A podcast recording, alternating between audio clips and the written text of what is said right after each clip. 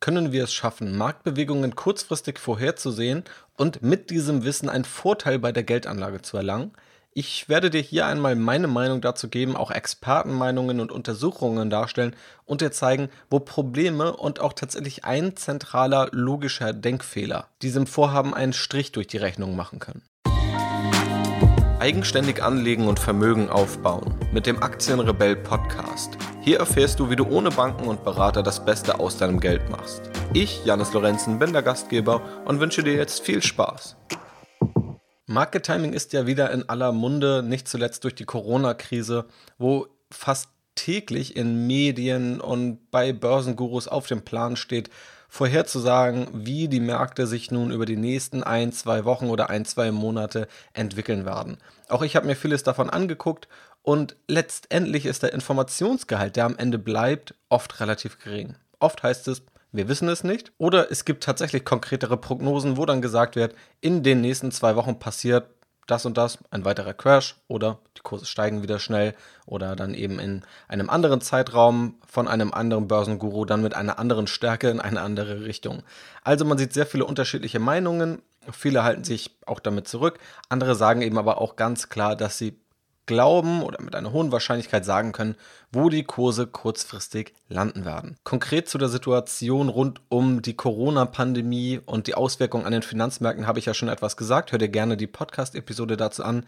Hier schauen wir mal generell auf dieses Thema, nicht nur auf diese Krise bezogen, sondern im Grunde geht es hier um das Wissen oder die Sichtweise, die du auf jede Krise und jeden Börsencrash beziehen kannst. Also legen wir los. Das Market Timing selbst ist vermutlich eine Disziplin, die für Börsenneulinge mit am intuitivsten erscheint.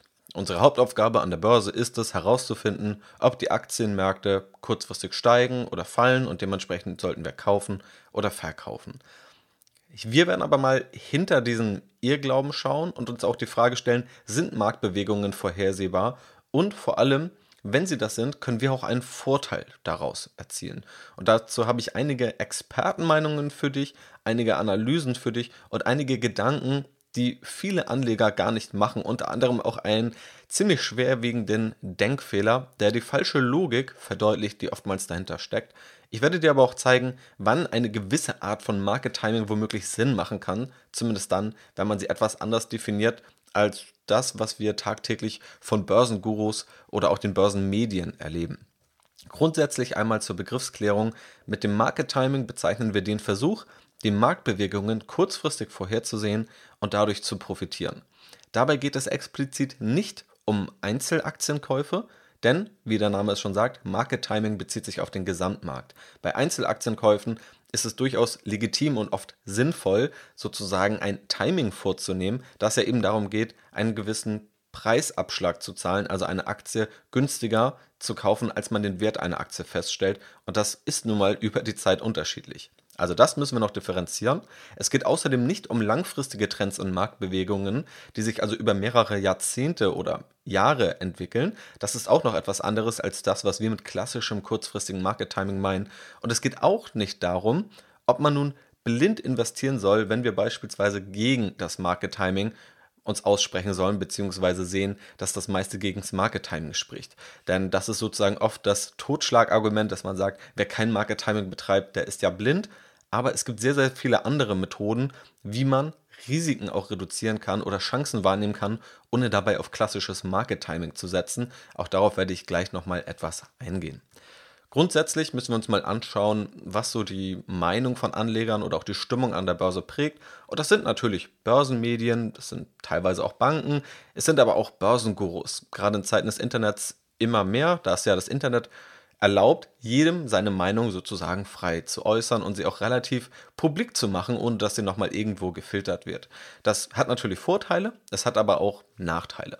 Wenn wir uns einfach mal anschauen, was Medien und Börsengurus so publizieren, dann sehen wir, dass Crash-Meldungen überwiegen. Also Market Timing wird viel öfter in die Crash-Richtung betrieben. Also es wird viel öfter sich die Frage gestellt, kommt es nun zu einem Crash? Kommt es in den nächsten fünf Wochen zu einem Crash, in den nächsten fünf Monaten, in welchem Jahr kommt es zu einem Crash.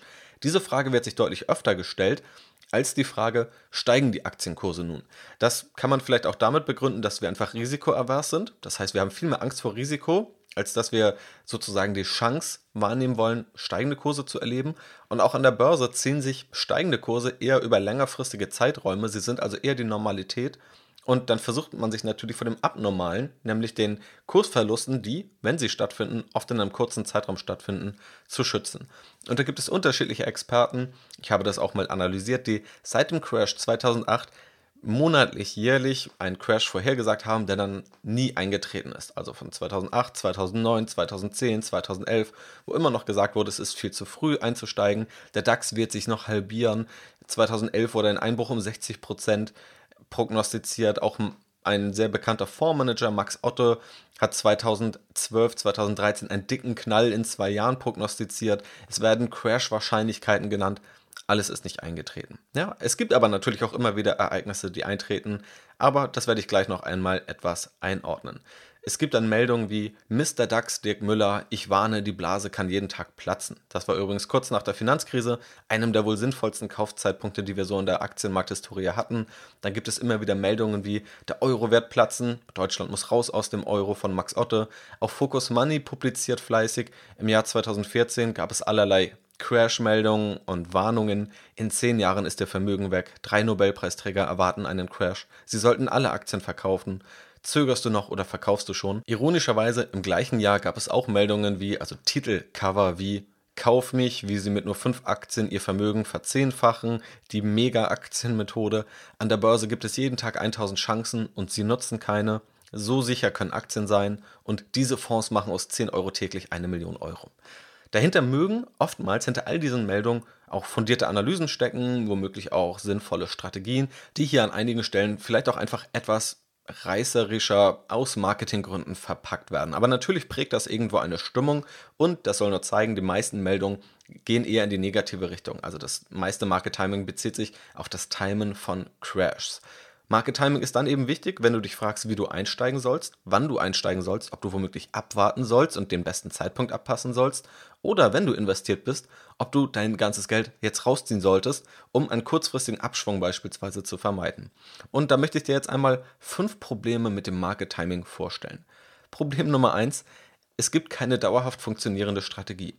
Letztendlich, wenn man an das Market Timing glaubt, sollte man ja eine Strategie irgendwo aufstellen können, die dauerhaft funktioniert oder entsprechende Anleger oder Anlageexperten vorweisen können, die das Ganze hinbekommen haben. Es gibt tatsächlich einige, also vereinzelt, die das hinbekommen haben, aber dazu gehört natürlich auch nicht nur die Prognosen zu nehmen, bei denen es geklappt hat, sondern alle Prognosen zu nehmen und auch zu schauen, wo hat es denn nicht geklappt. Wenn ich alle drei Monate vor einem Crash warne, dann werde ich zwangsläufig irgendwann vor dem richtigen Crash warnen. Letztendlich gibt es dazu viele wissenschaftliche Studien, viele Untersuchungen und auch viele Expertenmeinungen, die ich dir hier einmal ganz kompakt vorstellen möchte. Unter anderem Daniel Kahneman hat in seinem sehr bekannten Buch, sehr gutem Buch, kann ich nur empfehlen, Schnelles Denken, Langsames Denken, wofür er auch, oder für die Arbeiten, die auch darin vorgestellt wurden, hat er auch einen Wirtschaftsnobelpreis erhalten. Dort bezieht er sich auch immer mal wieder auf Verhalten an den Aktienmärkten. Und er hat Folgendes geschrieben. Mehrere Jahre lang führten Professoren der Duke University eine Erhebung durch, bei der die Finanzvorstände von Großunternehmen die durchschnittliche Rendite eines Aktienindex von Standard Poor's im folgenden Jahr vorhersagen sollten. Die Duke-Wissenschaftler sammelten 11.600 derartige Vorhersagen ein und überprüften ihre Genauigkeit. Das Ergebnis war eindeutig: Finanzvorstände von Großunternehmen hatten keinen blassen Schimmer davon, wie sich der Aktienmarkt auf kurze Sicht entwickeln würde. Die Korrelation zwischen ihren Schätzungen und dem tatsächlichen Wert lag knapp unter Null. Das ist jetzt eine Analyse, die hier zitiert wird, eine wissenschaftliche Analyse. Wie gesagt, da gibt es noch einige mehr davon. Schauen wir aber mal auf das, was Experten, renommierte Anleger und auch Finanzwissenschaftler und Autoren dazu sagen. Warren Buffett, einer der reichsten Menschen der Welt, der auch als erfolgreichster Investor der Welt gilt, hat sich mehrfach dagegen ausgesprochen, Market Timing zu betreiben und mehrfach auch betont, dass er und sein Partner Charlie Munger kein Market Timing probieren. Sie investieren in einzelne Aktien, schauen nur darauf, ob eine einzelne Aktie fair zu kaufen ist oder nicht und sie interessiert es nicht, was der Markt macht. Unter anderem hat Warren Buffett im Original gesagt, People that think they can't predict the short-term movement of the stock market or listen to other people who talk about timing the market, they are making a big mistake.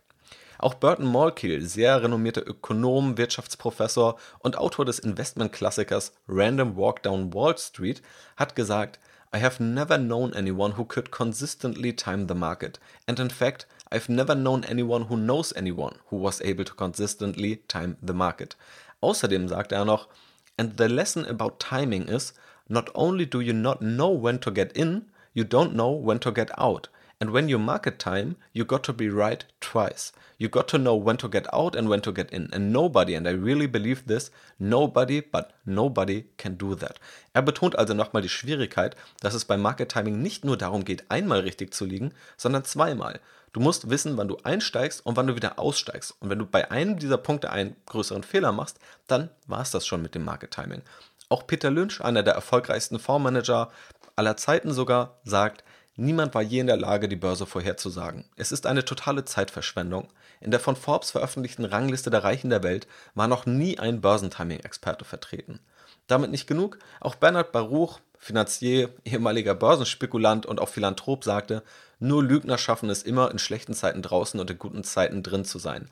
Das verdeutlicht auch das Problem, die Versprechen sind eben oftmals, dass irgendwelche Medien oder Börsengurus eine Wahrheit haben, die du womöglich nicht hast. Ja, also du fragst dich, du stellst dir auch dann berechtigterweise womöglich die Frage, wenn du jetzt einsteigst, hast du eher steigende Kurse, fallende Kurse, lohnt es sich noch abzuwarten, sollst du jetzt lieber rausgehen, du hast ja von so einem Risiko gelesen.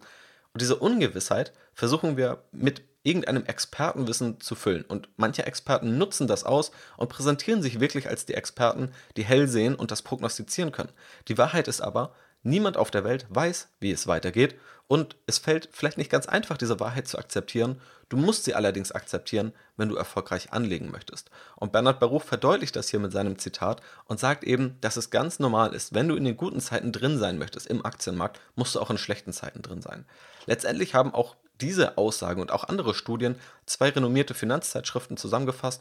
Einmal die Fortune, die geschrieben hat, Lasst es uns klar sagen, niemand weiß, wohin der Markt sich entwickeln wird, weder Experten noch Neulinge, Wahrsager oder Astrologen, das ist die simple Wahrheit. Und auch das Wall Street Journal schreibt, ein Jahrzehnt von Ergebnissen wirft kaltes Wasser auf die Vorstellung, dass Strategien irgendeine spezielle Gabe zum Timen der Märkte besitzen.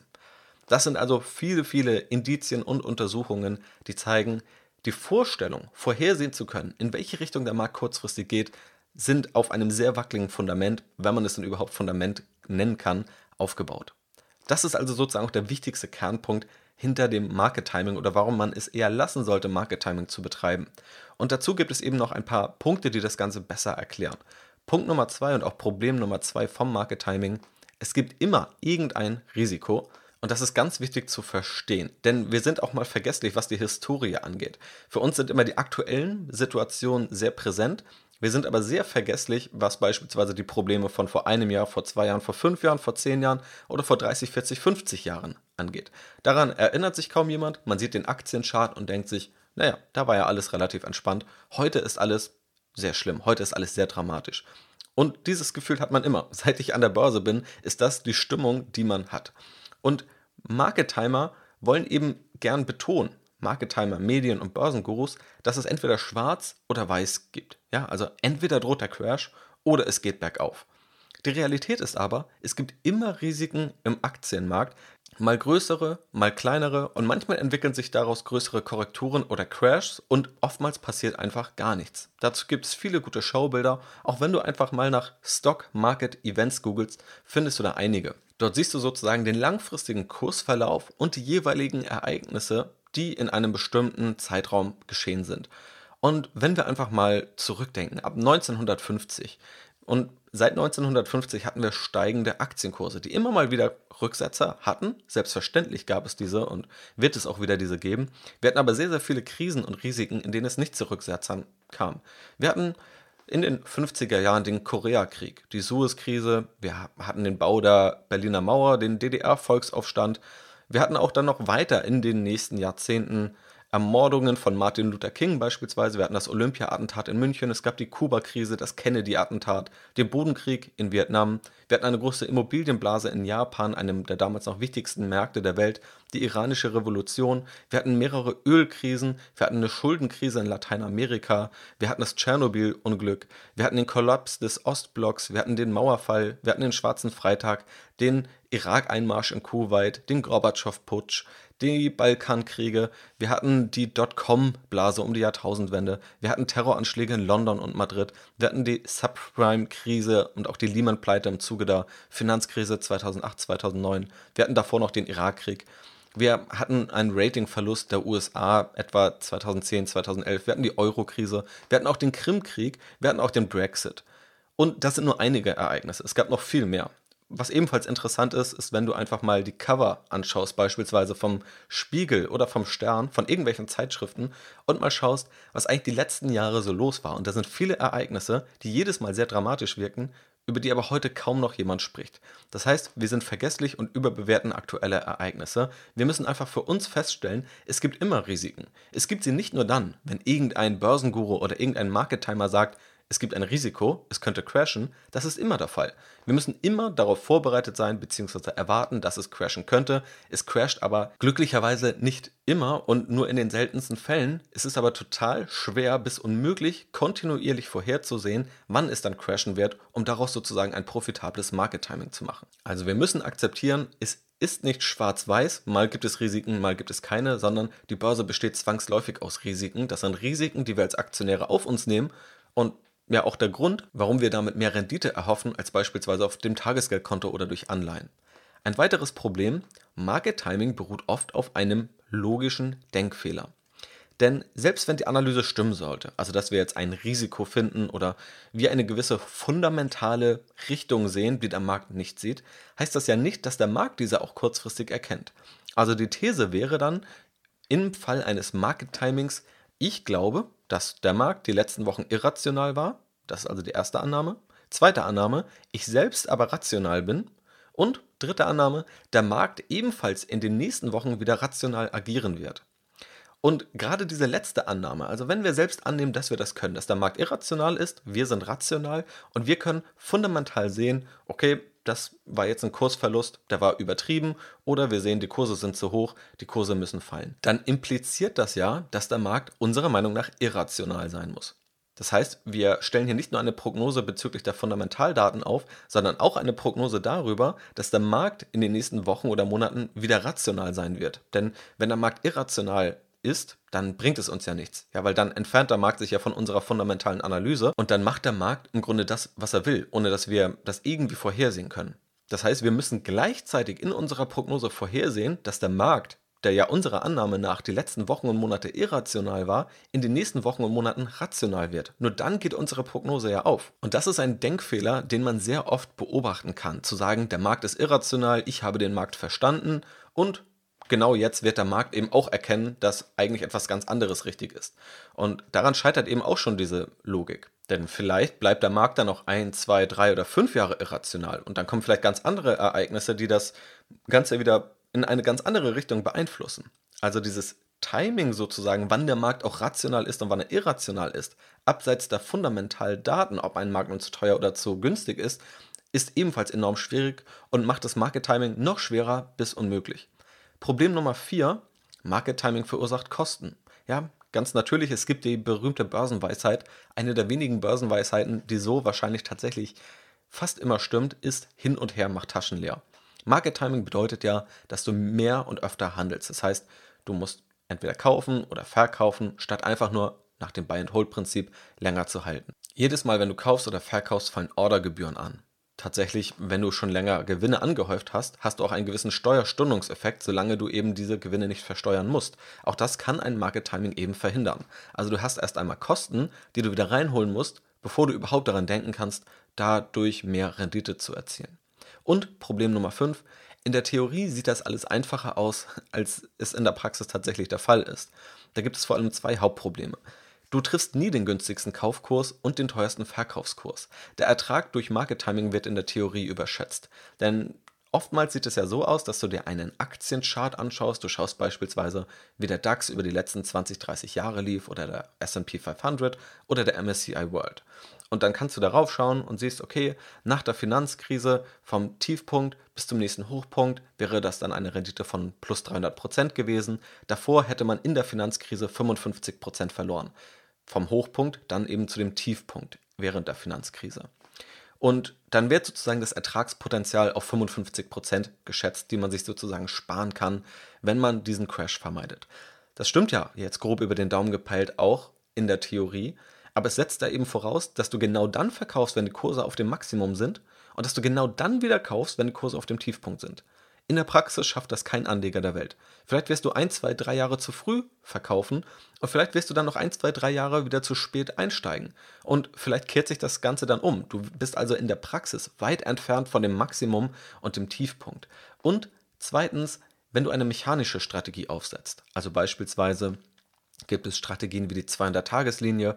Wenn die 200-Tageslinie sozusagen deinen Aktienkurs oder den Kurs des Marktes schneidet, dass das ein gewisses Kauf- oder Verkaufssignal ist, je nachdem, ob es einen positiven oder einen negativen Trend markiert. Es gibt auch andere mechanische Strategien, wie beispielsweise, dass du sagst, du kaufst immer dann, wenn der Markt 20% unter dem vorherigen Allzeithoch liegt oder 30% darunter.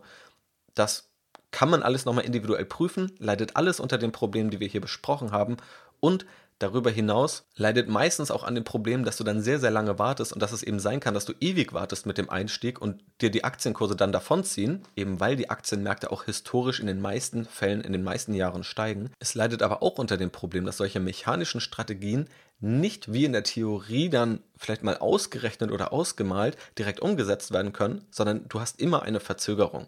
Also wenn der Markt jetzt 20% fallen sollte und du sagst, das ist die Schwelle, wo du nun investieren möchtest, dann wirst du in der Regel, gerade in solchen Phasen, auch mal stärkere Kursrückgänge erleben. Und dann fällt der Markt nicht unbedingt auf genau minus 20% sondern auf minus 22, minus 23 oder schnell auf minus 25% Dann musst du das Ganze natürlich noch schnell genug mitbekommen und dementsprechend auch wieder eine Order platzieren, die dann auch irgendwie umgesetzt werden muss.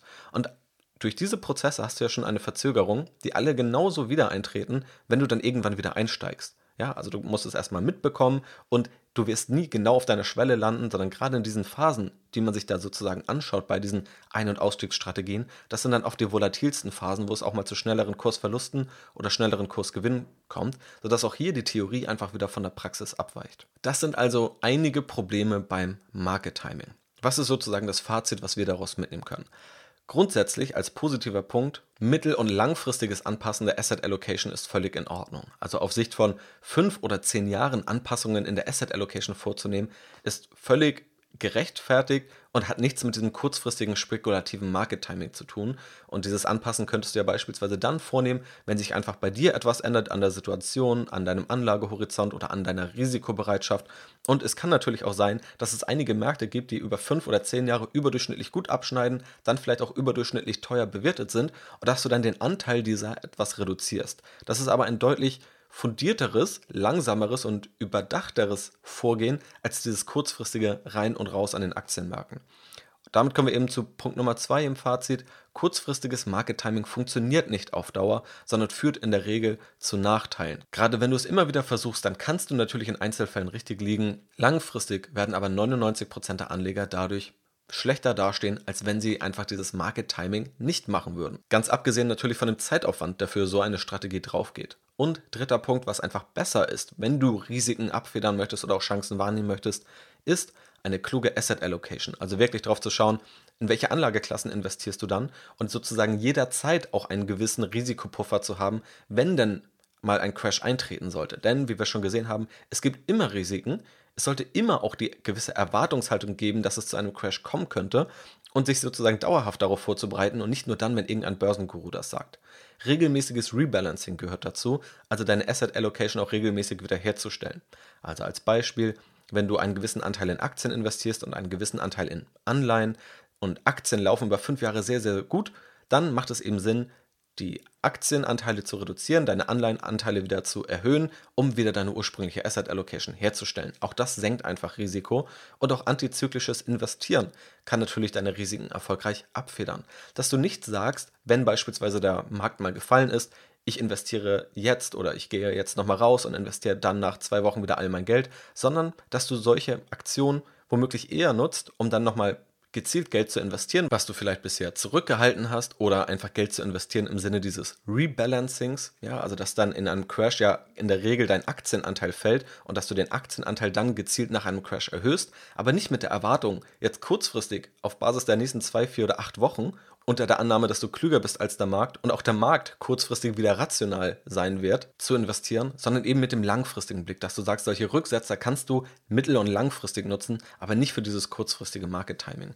Und dadurch hast du dann viel bessere Wege, viel entspanntere Wege und einfach Wege, die viele Vorteile haben gegenüber dem Market Timing, um deine Geldanlage zu verbessern, sowohl risiko- als auch renditeseitig. Und Abschließend verdeutlicht das Ganze, glaube ich, ein Zitat vom Vermögensverwalter Charles D. Ellis ganz gut, der mal gesagt hat, der Aktienmarkt ist, kurzfristig betrachtet, faszinierend und irreführend.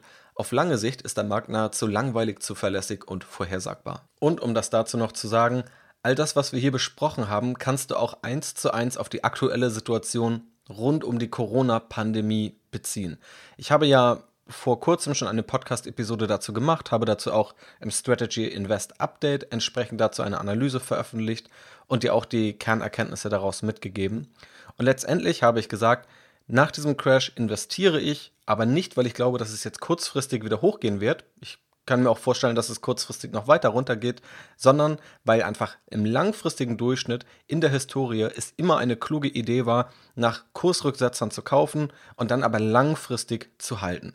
Und das Ganze hat sich bis jetzt bewährt. Das kann sich natürlich auch noch anders entwickeln über die nächsten Wochen und Monate. Ja, das sage ich auch ganz klar dazu. Bis jetzt, ich habe Mitte März einen Großteil investiert, lief das Ganze aber sehr, sehr gut und da sind auf jeden Fall solide zweistellige Renditen entstanden in dieser kurzen Zeit. Aber trotzdem sage ich eben klar dazu, es hätte auch kurzfristig anders sein können und trotzdem war da die langfristige Sicht entscheidend. Und mit dieser Denkweise kannst du schon relativ gut mit vielen Crashs umgehen. Und fast in jedem Crash und in jeder Krise ist es das Gleiche zumindest in der Krise, weiß niemand, wie es kurzfristig weitergeht, auch wenn einige den Anschein erwecken, als wüssten sie es. Aber mit dieser Denkweise, dann nach diesem Rücksetzer dann zu investieren, aber immer noch langfristig orientiert zu bleiben und auch kurzfristige Rückgänge einzukalkulieren, wirst du langfristig relativ gut fahren. Und dafür musst du nicht 10 Videos schauen und 20 Analysen von irgendwelchen Börsengurus oder Ökonomen lesen, sondern diese simple Regel verrät dir im Grunde schon all das, was du wissen musst, um mit solchen Situationen umzugehen. Und natürlich kannst du auch bei manchen Krisen und rückblickend können wir das jetzt sehr einfach beurteilen, das muss man auch dazu sagen. Aber kann man auch argumentieren, dass es vielleicht möglich gewesen wäre, beispielsweise vor der Dotcom-Blase skeptisch zu sein bei dem Aufstieg der Internetunternehmen, die relativ wenig Fundamentales vorweisen konnten, aber trotzdem relativ ja, stark und großzügig bewertet waren. Das lässt sich im Nachhinein immer einfach behaupten. Natürlich hätte man aber auch so ein Risiko etwas abfedern können, indem man beispielsweise diese Branche etwas schwächer gewichtet oder dann eben, wenn man in der Einzelaktienauswahl ist, dort eben sagt, dass man in dem Sektor weniger investiert. Aber das ist eben wenig planbar. Das ist auch gar nicht so einfach. Der Markt ist dann ja auch relativ lange auf einem hohen Bewertungsniveau geblieben. Also es kann ja auch sein, dass du der Überzeugung bist oder der Überzeugung gewesen wärst in der Dotcom-Blase, wo eben Internetunternehmen zu einem zigfachen ihres Umsatzes gehandelt wurden, dass du dann gesagt hättest oder erkannt hättest, dass diese zu teuer sind. Aber dann wäre es drei Monate so weitergegangen, sechs Monate, vielleicht ein Jahr, vielleicht sogar zwei Jahre. Und dann hättest du ja zwei Jahre lang fest daran glauben müssen und immer noch glauben müssen, dass du recht hast und nicht der Markt. Das ist natürlich auch psychologisch enorm schwierig. Deshalb ist es jetzt in der Theorie einfacher gesagt als in der Praxis umgesetzt. In jedem Fall ist da schon viel erreicht, wenn du Klumpenrisiken vermeidest, also nicht alles auf eine Branche setzt, nicht alles auf eine Karte setzt. Das sind dann aber die Grundzüge eines soliden Depotaufbaus, eines, ja, einer soliden Geldanlage und einer klugen Asset Allocation. Dazu erfährst du übrigens mehr in der Aktienrebell Academy und der kostenfreien Videoserie vorab. Den Link packe ich dir natürlich in die Show Notes des Podcasts. Das soll es auch zu diesem oft kontrovers diskutierten Thema gewesen sein. Ich hoffe, dass es dir gefallen hat, dass du ein paar Denkanstöße und vielleicht einfach Nützliches für dich mitgenommen hast. Falls das so ist, lass mir gerne eine positive Bewertung bei Apple Podcasts da. Und falls du irgendwelche Anmerkungen oder Folgefragen hast, lass mir die auch gerne zukommen, entweder per Mail oder per Instagram. Und dann gehe ich auch gerne in der Zukunft nochmal darauf ein. Also vielen Dank fürs Zuhören. Ich hoffe, es hat dir gefallen und bis zum nächsten Mal.